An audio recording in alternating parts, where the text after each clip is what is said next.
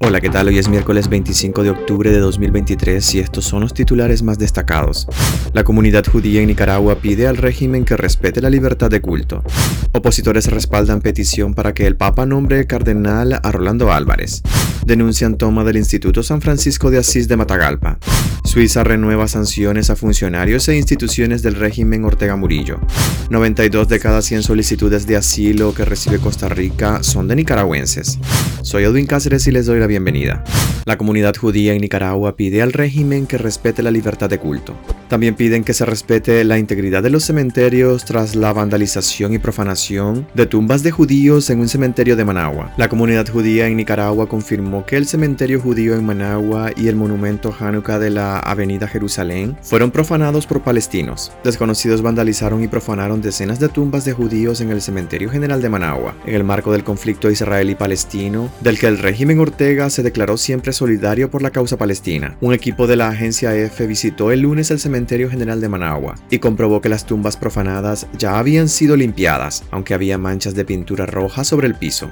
Opositores respaldan petición para que el Papa nombre cardenal a Rolando Álvarez. El organismo Espacio de Diálogo y Concertación convocó a los nicaragüenses a participar en una jornada ecuménica en el marco de la conmemoración del Día Internacional de la Libertad Religiosa, el próximo 27 de octubre. También mostró su respaldo a la petición para que Monseñor Rolando Álvarez sea nombrado cardenal de la Iglesia Católica. La organización señaló que Monseñor Rolando Álvarez, condenado a 26 años de cárcel por la dictadura de Daniel Ortega y Rosario Murillo, es un símbolo de la resistencia nicaragüense. Desde la cárcel continúa exhortando al pueblo de Nicaragua y al mundo entero que la fragilidad de la dictadura es mayor cuando vencemos el miedo. Además, hicieron un llamado a los nicaragüenses a defender la fe y a no permitir que nos arrebaten nuestro derecho a la oración y a la meditación en nuestras casas e iglesias.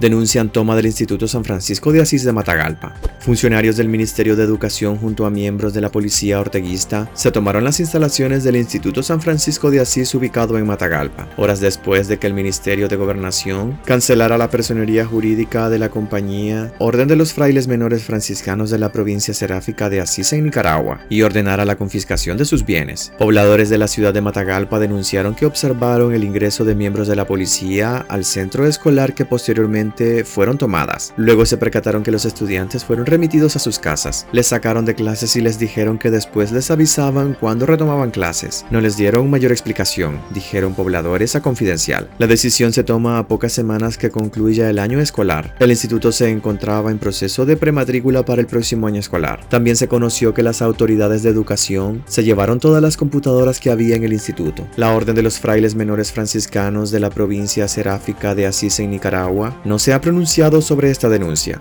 Suiza renueva sanciones a funcionarios e instituciones del régimen Ortega Murillo.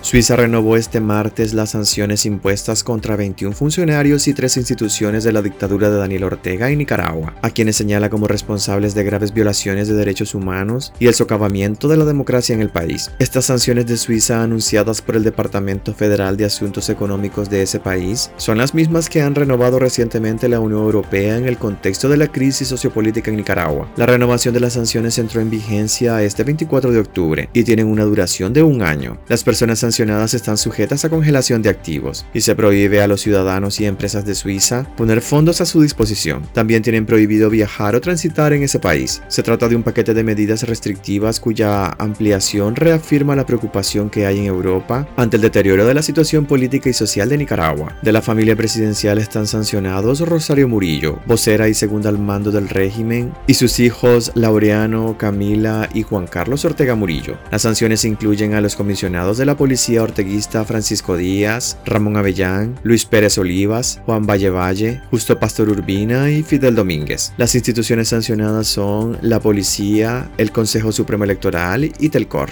92 de cada 100 solicitudes de asilo que recibe Costa Rica son de nicaragüenses. Un total de 119 mil nicaragüenses solicitaron asilo en Costa Rica el año pasado. Es una de las mayores cifras registradas desde el inicio de la crisis sociopolítica en 2018, según datos de la Organización para la Cooperación y el Desarrollo Económico. En 2022 el número de primeros solicitantes de asilo aumentó un 19%, hasta alcanzar unos 129.000. La mayoría de los solicitantes procedían de Nicaragua, con 119.000, y le siguen Venezuela y Colombia con 5.600 y 1.500 respectivamente. El dato basado en cifras de migración revela que el mayor aumento desde 2021 corresponde a ciudadanos de Nicaragua. Aunque Costa Rica es un destino de larga data para los migrantes en América Latina, ha estado recibiendo un número creciente de solicitudes de asilo desde finales de 2021, en su mayoría de ciudadanos nicaragüenses, indica la Organización para la Cooperación y el Desarrollo Económico, en su informe anual sobre migraciones internacionales. La Agencia de la ONU para los Refugiados ha advertido que el número de nicaragüenses que buscan protección en Costa Rica supera el total de refugiados y solicitantes de asilo que hubo en la década de 1980, con las guerras civiles centroamericanas.